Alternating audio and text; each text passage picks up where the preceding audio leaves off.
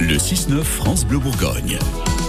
6h, 7h54. on a changé d'heure, attention, attention, ça a changé. 7h54. Ils sont artisans, producteurs, éleveurs, artistes tous les matins. France Bleu Bourgogne partage euh, les bonnes adresses circuit court dans la région aujourd'hui. Euh, Stéphane, bonjour. Bonjour Cyril, bonjour tout le monde. On est à Dijon pour du thé. Ouais, c'est ça. Je vous l'avais jamais faite celle-là. Ah bah non. Dans les circuits courts, je vous ai évidemment présenté des producteurs, des éleveurs, des artisans, même des restaurateurs euh, qui limitent les intermédiaires et, les kilomètres. C'est vrai. Là, je vous invite dans la rue des Gaudrans à Dijon, dans un salon de thé, qui est en même temps un grossiste de thé. Je vous invite donc à vous poser au paille chaud. Je vous fais un thé? Allez. Non, on va laisser faire euh, Amaury. Il, il- il sait s'en occuper, lui, c'est le pro. Hein Hop. Donc là, on est sur 80 degrés, 6 minutes d'infusion. J'ai mon timer, c'est ce que vous entendez, les petits bips. Et puis il n'y a plus qu'à attendre en attendant que euh, ça infuse correctement. Voilà. C'est important de respecter le temps d'infusion. Amaury, c'est donc lui qui a monté il y a 5 ans ce salon de thé devenu incontournable. Un après-midi, pendant qu'il préparait les glaçons pour faire un thé glacé, je lui ai demandé euh, depuis quand il était tombé dedans? Pas dans les glaçons évidemment, mais, mais dans le dans le thé quoi. Euh, bah, depuis tout petit, en fait, je bois du thé depuis que je suis tout petit avec ma maman. Et en fait, je bois deux sortes de thé un peu particulières qui sont avec des caractères forts.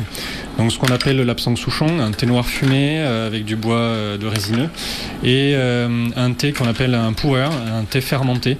Et donc, ce sont des thés en général qu'on considère pas en première intention quand on découvre le thé. Et moi, c'est avec ça que j'ai commencé quand j'étais tout petit. Ah oui, donc ça a mis la barre très haut là.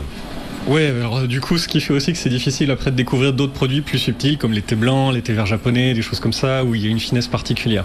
Et du coup, on n'a pas la, la puissance d'un thé euh, aussi marqué qu'un thé fumé, typiquement. Au, au il est vraiment ouvert sur le monde, Amaury. 120 à 130 variétés qui viennent de presque tous les continents, mais pas de la région. Oui. Oui, d'ailleurs, pourquoi? On, on pourrait pas en faire pousser en Bourgogne? Euh, je suis pas sûr parce que le sol, euh, à ce que je sais de la vie du théier, n'est pas tout à fait adapté. Donc, euh, on aurait un sol, je crois, trop calcaire pour le théier. Par contre, en France, il y a des personnes qui font du thé, qui en font pousser. Donc, les plantations sont encore jeunes, euh, un petit peu pour avoir vraiment le, caractère du sol, comme les vignes en fait. Mais euh, il y a déjà quelques petites productions euh, en Bretagne, Normandie. Il y a eu quelques théiers plantés aussi dans le Massif central, et il y a une personne qui s'est lancée dans les Pyrénées aussi. C'est confidentiel, non, j'imagine. Effectivement, là par exemple, euh, un de mes fournisseurs avec qui je travaille, ils ont fait une production cette année de 50 kilos. Donc c'est pas énorme en fait. C'est peu. Ouais, donc en Bourgogne, c'est cuit. Il y a beaucoup de, de variétés, euh, enfin de, de- bon, alors c'est toujours la même espèce, hein, mais de variétés de, de théiers cultivés. Donc c'est pas impossible qu'on trouve un théier qui s'adapte pas trop mal au climat d'ici. Donc euh, après, ça veut dire faire des essais, bien connaître la plante euh, et, et avoir les connaissances nécessaires pour faire le- la culture du théier. Et voilà, c'est prêt. Ah bah cool. Le thé glacé mangue ananas est prêt. Donc il en pousse pas en Attendez, Bourgogne. attendez, stop. Vous l'avez pas ramené? Les glaçons. Vous me le refaites les- encore une fois Les glaçons, ils auraient fondu. Super. Donc il en pousse pas en Bourgogne, vous avez entendu, mais pour avoir des circuits courts, Amaury les achète directement chez les producteurs, ce qui limite les intermédiaires. Et ensuite, il vend en vrac les produits que vous pouvez déguster à la boutique. Pratique, vous achetez seulement ce que vous aimez, euh, puisque vous avez goûté avant. Il donne l'exemple des thés matcha, euh, c'est à la mode en ce moment, tout le monde veut en boire. Et en fait, euh, bah c'est Mm. pas toujours bon. Enfin, il y en a qui aiment pas. Sauf que là, bah voilà, vous pouvez le goûter avant. Regardez le choix de dingue qu'il a, Amaury. Je vous disais tout à l'heure, une grosse centaine de variétés. Euh, oui, effectivement. Donc j'ai euh, thé vert parfumé, thé noir parfumé. Là, ça va être des thés noirs non aromatisés, euh, thé vert non aromatisé. Là, au milieu, j'ai des oolongs, donc des thés semi-oxydés. Euh, je vais avoir des thés blancs aussi. Là, j'ai mes. Ah, ça, c'est des galettes. Hein. C'est ça, galette de puer compressée. Donc ça, ce sont les crus. J'ai aussi un cuit là.